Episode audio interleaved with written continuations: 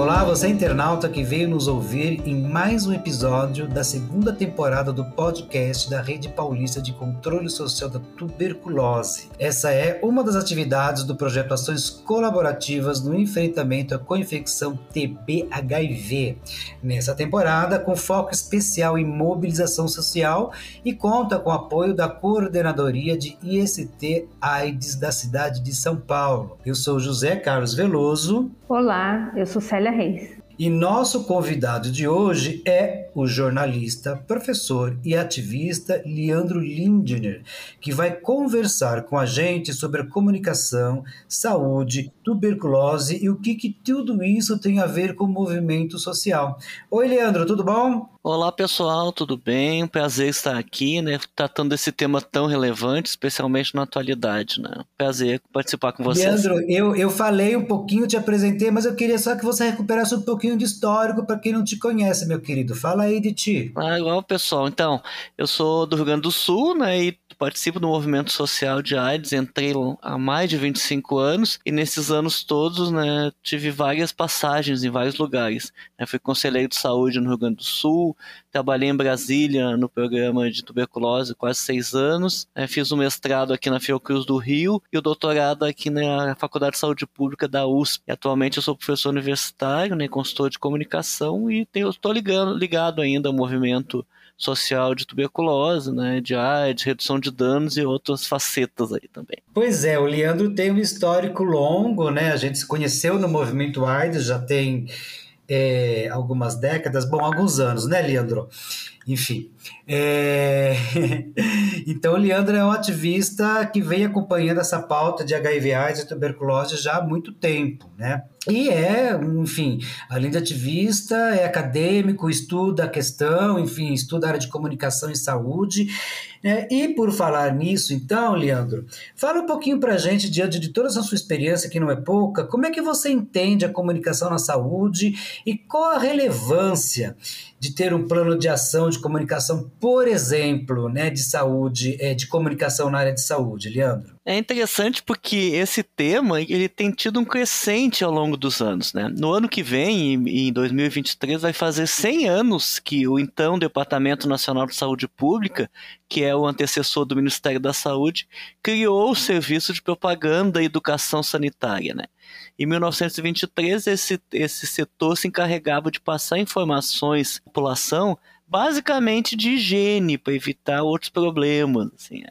Então a ideia do controle de educação sanitária era o que se enfocava. E a comunicação em saúde nesse século ela foi caminhando né, e foi se adaptando a essas novas realidades que foram aparecendo, né, de meio, de linguagem, de forma, né, e foi crescendo cada vez mais no sentido da interlocução entre os públicos, diversos públicos, né, o, o, a área médica, a área de gestão, principalmente, né, da metade da, do século XX para cá é, com o movimento social. Né? É, o movimento social de saúde no Brasil, o mais antigo é o movimento de tuberculose, né? porque os que vieram posteriores, né, o Morran dos anos 70, o movimento AIDS é dos anos 80, é, os próprios movimentos é, de identitários, né, LGBT, de mulheres, negros, eles são todos dos anos 70 crescentes. Quando veio a Constituição de 88, esses movimentos proliferaram. E aí, então, depois dessa, dessa crescimento enorme dos movimentos sociais, né, se passou a trabalhar essa questão de comunicação e saúde muito voltada para a voz que os movimentos sociais teriam e para depois uma segunda instância para a voz que as pessoas afetadas, os pacientes, né, o entorno social teria.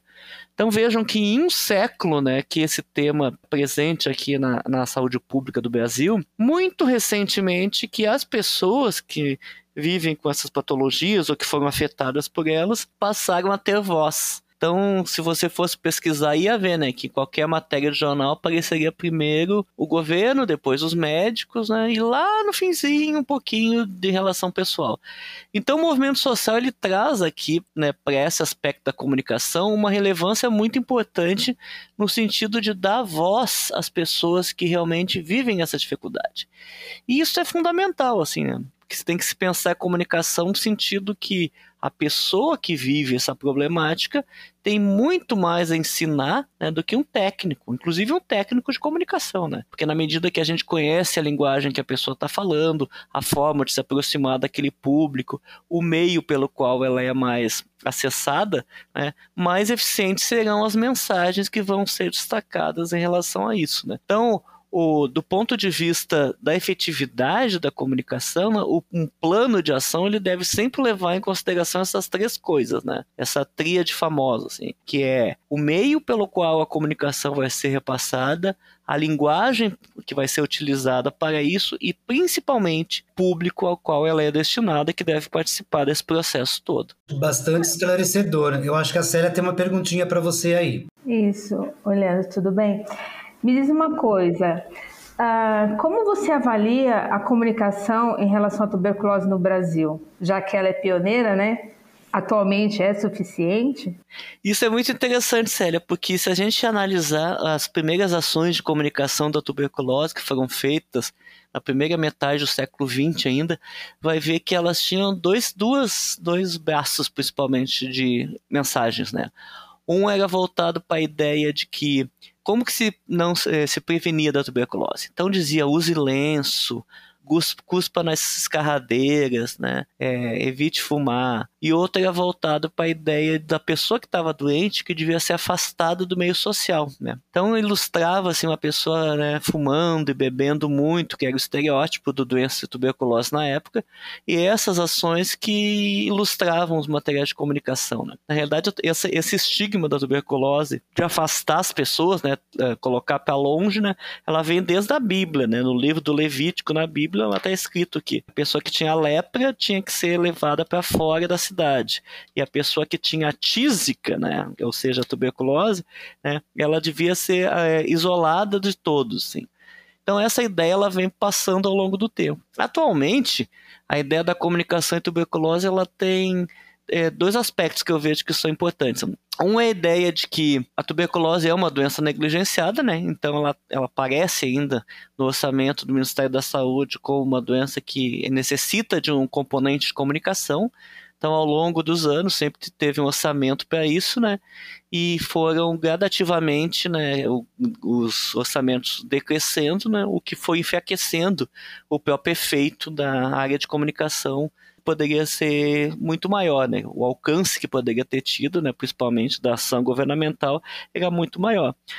E agora, né, tem diminuído. E o segundo aspecto é que a sociedade civil, ela tem crescido, ao contrário da ação governamental nessa área. Cada vez a gente vê mais pequenas ações de comunicação voltadas, né, para um público localizado no estado, numa região, até numa cidade, assim, né?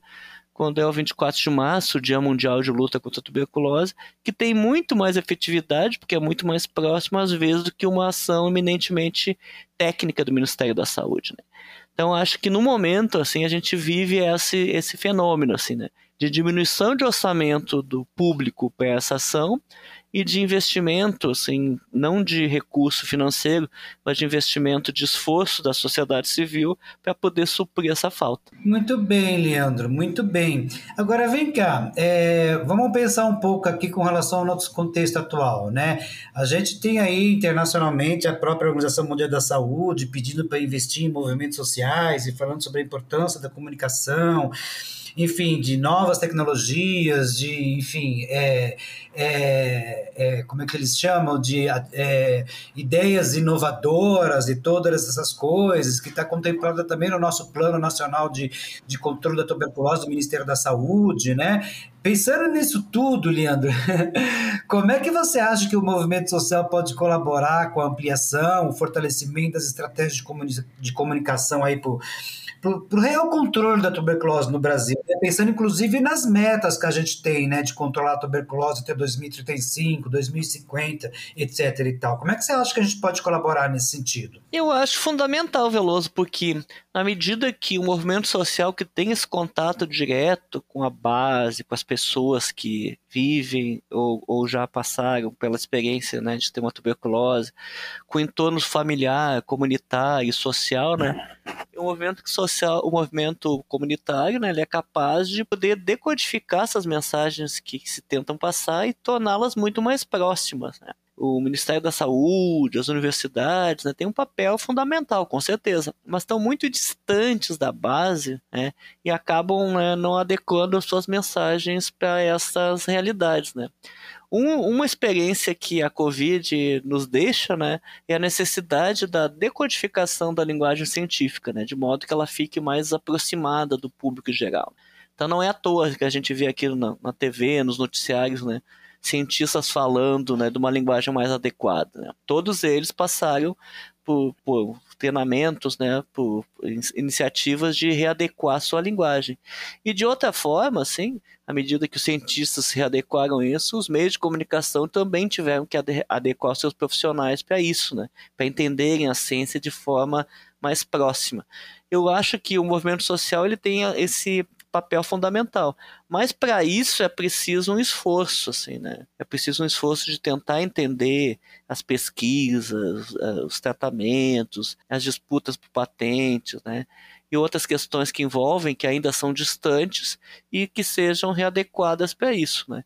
Penso que ao longo do tempo, um grande desafio que vai ser enfrentado em relação à comunicação e à tuberculose é esta ideia de pegar os conteúdos que são mais densos né, e transformá-los numa linguagem mais acessível, que seja entendível pelas pessoas, porque só na medida que ele for sendo entendível que o controle social, que o advocacy, ele vai conseguir ter uma ação efetiva em cima disso.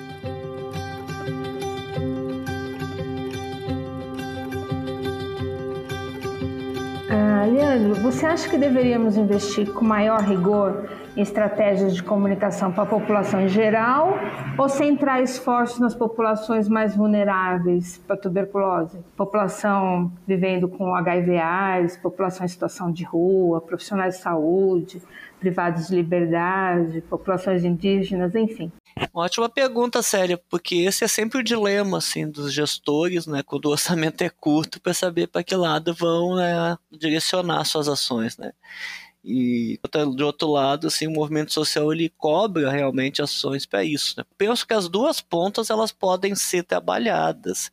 Para isso basta né, que tenha uma organização, né, um plano de comunicação que seja realmente efetivo, né, e vontade política de fazer as coisas. Né. Acho que existem mensagens que podem ser passadas para o público geral. Né. Se a gente olhar as pesquisas aí, elas mostram que um grande problema da tuberculose ainda é o estigma, o preconceito, a discriminação. Então, passar para a população em geral, tuberculose tem cura, por mais que seja uma mensagem batida, né, ela ainda ajuda a formar esse inconsciente coletivo no sentido de que é uma doença que não precisa afastar as pessoas. Vejam que a ideia de afastamento ela já é presente, como eu disse, né, desde o tempo bíblico, né? Então, desmanchar isso não é uma coisa fácil. Por isso que a insistência de dizer tuberculose existe, porque tem muita gente que acha que não existe, né? E tuberculose tem cura, ela tem esse efeito amplo, assim. Agora, para essas populações aí que você falou e talvez outras, né, é importante que as ações de comunicação elas sejam direcionadas, assim, né, sejam voltadas para uma linguagem que esse público entenda, com recurso de comunicação que seja atrativo para eles, né, e que passe informações que possam é, fazer sentido na vida deles. Né. Me lembro que uma vez, eu, quando eu trabalhava no Ministério da Saúde, tinha uma, uma campanha de nutrição que foi para a região norte do Brasil, que era uma né, pegaram o material americano e simplesmente é, traduziram, e aí dizia que o café da manhã ideal era com café, leite, brioches. E aí as pessoas lá que moravam né, em Manaus, em Belém, no extremo do Acre, mal sabiam o que era brioches. Vejo que não houve uma decodificação adequada da mensagem para poder, então acabou não fazendo sentido, né? Ou então outra iniciativa que eu conheci no Sul, um material para a população prisional, muito bem feito, né? Mas que grande parte do, das pessoas que estavam lá detentas não sabiam ler. Então não fazia efeito nenhum, né? Então se se conhecesse a população antecipadamente, poderia ser adequada essas linguagens realmente fazer fazer um efeito positivo. Pois é, Leandro, esses são exemplos que, que ajudam a gente compreender melhor qual a importância da comunicação na vida da gente, né? Na saúde, e a gente pode transpor isso para outros segmentos, né? Para a cultura, para a educação mesmo, enfim, para assistência social, que é, enfim, que é o segmento que a gente quer mais colar nos últimos tempos, né? É tuberculose, saúde e assistência social até por conta das próprias vulnerabilidades né, da saúde e a questão social, enfim. Mas aí nos últimos tempos também, Leandro, a gente tem ouvido falar em muitas novas tecnologias, né, é, para a questão da comunicação. E a gente vive isso no nosso dia a dia, né? A, né, nossa forma de comunicação mudou nos últimos anos, né? Na última, da última década para cá, né? Via WhatsApp, essa, esses né, Telegram, essas plataformas de comunicação e outras plataformas que existem, existem várias, né? Essas são as mais famosas. Né? Então se mudou o jeito de, de, se comunicar, enfim. E aí a gente tem novos desafios, né? Pensando nisso, Leandro, é, é, vamos imaginar assim, aí eu vou te colocar na berlinda, por exemplo, se você tivesse num, num, num lugar de, de poder, né? É, por exemplo, sei lá, fosse secretário de alguma de saúde de algum município, de algum estado, ou mesmo no Ministério da Saúde, num cargo de poder, de decisão, né?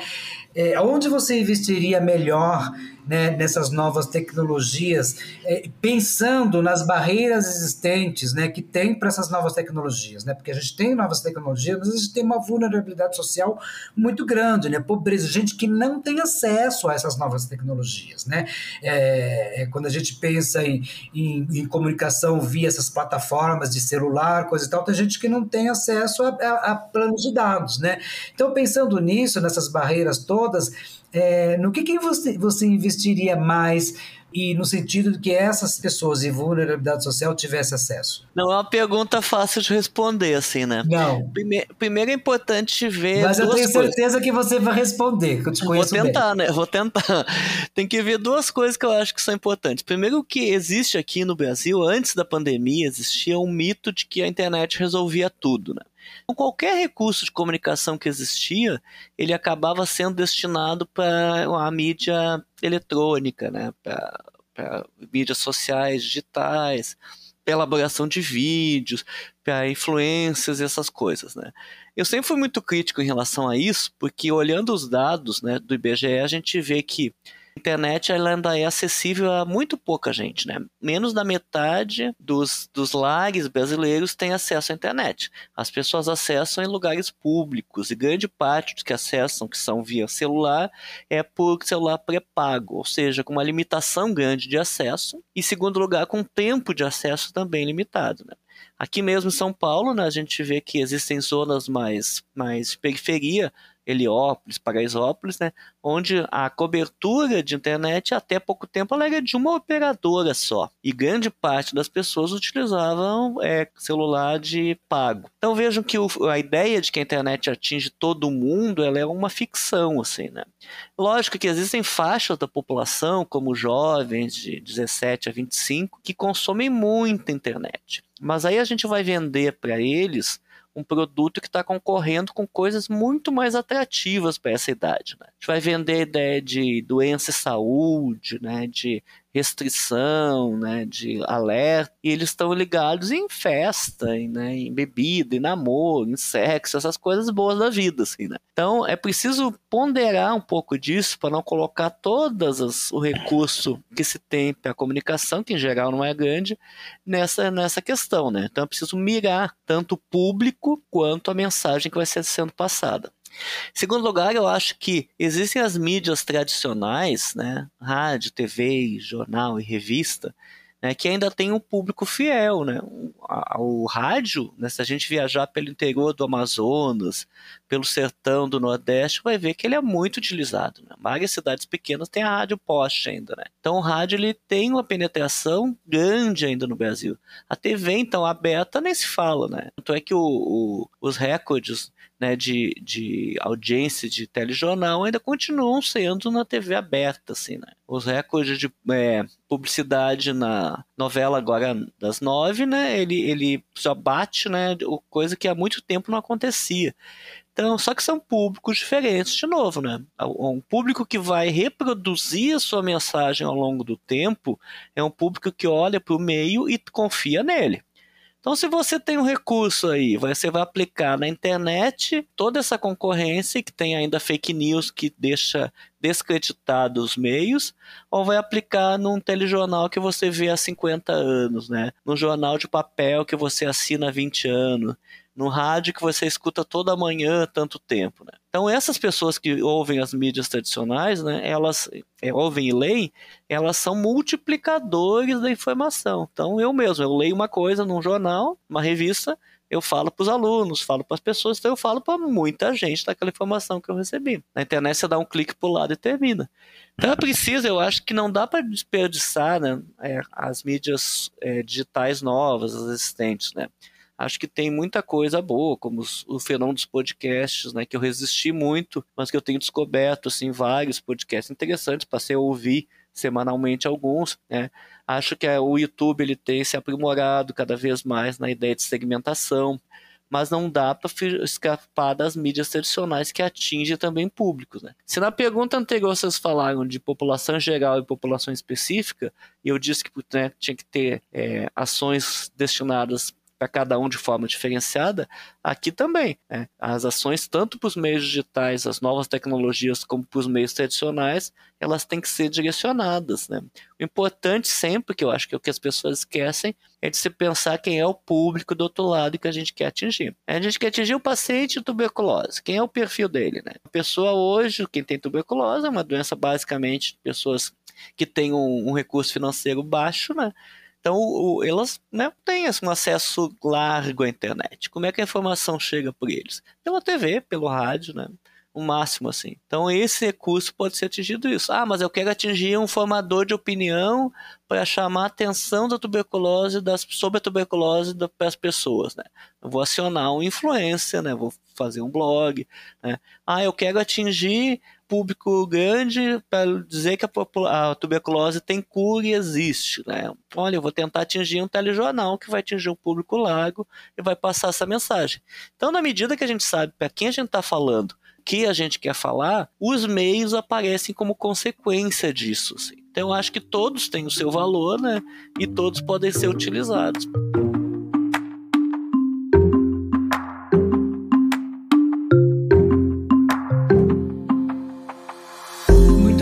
Leandro, essa, essa história, né? Porque aquela velha história que a gente fala, inclusive é, é, com relação às campanhas do próprio Ministério da Saúde, né? Das campanhas, é, enfim, aquelas campanhas pontuais de 24 de, de março, Dia Mundial de Luta contra a Tuberculose, é, é, 1 de dezembro, que é de AIDS, que são aquelas campanhas padrão, né? Uma campanha para todo mundo, né? É, e aí a gente pensa que o, o país também, geograficamente, ele é bastante dividido culturalmente, né? Então, é, são várias ferramentas, várias culturas, vários tudos, e a gente, isso que você acabou de dizer, eu acho que você seria um bom gestor, né? A gente tem que, que investir em todas as áreas, em todos os segmentos, não dá para esquecer, né? Porque todo mundo é, é cidadão, O problema é que, igual, assim, né? para fazer isso precisa de recurso, né? E aí ah, a comunicação, nunca tem recursos suficientes. palavrinha mágica, recurso. É, se exige muito da comunicação, mas aí na hora de cortar custo é lá que se corta, né? Na hora Exatamente. de destinar custo, as pessoas querem as coisas de graça, assim, né? Então, tem para ter, ter um bom investimento, tem que ter um bom orçamento também. É verdade, né? E é para isso que o movimento social também briga, né? Por, por orçamento geral, né? Que, que dê, realmente dê conta, né? É, é, não só com relação à compra de medicamentos, é, prevenção, mas também visando a questão da comunicação, da visibilidade e das diversas é, é, oportunidades que a gente tem de trabalhar, né?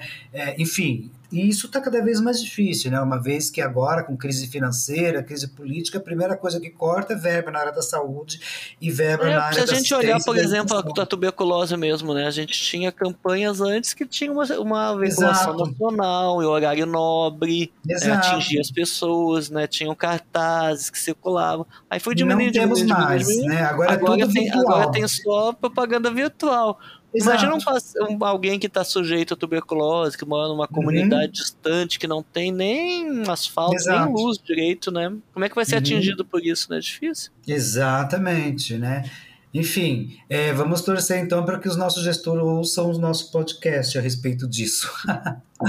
Olha, Leandro, a gente está chegando ao final da nossa conversa, muito boa, aliás, muito, muito tranquila, né? Eu acho que eu acho que está, enfim, cumprindo com o nosso objetivo, que é levar informação e esclarecer um pouco como é que o movimento social trabalha com isso, como é que a gente enxerga e como é que você, enquanto profissional da, profissional da comunicação e da saúde, também enxerga essa questão, né? Então, queria saber se a Célia tem mais alguma pergunta ou pode fazer sua, seu, sua fala final, Célia, para a gente ir para os finais. Bom, Estou feliz, né? Porque informações que a gente precisa, um pouquinho da recuperação da história, bem bacana. Então, Leandro, obrigado e parabéns pelo seu trabalho, excepcional sempre. É sempre um prazer estar com você. Um abraço. Obrigado, Veloso. Obrigado a todos. Valeu, Celinha. Obrigado. Leandro, diga aí. Obrigado, pessoal, então, pela oportunidade, né? A gente trabalha tanto, né? A gente corre tanto fazendo que são poucas as oportunidades que a gente tem de poder é, refletir, né? Avaliar um pouco sobre o que a gente faz mesmo.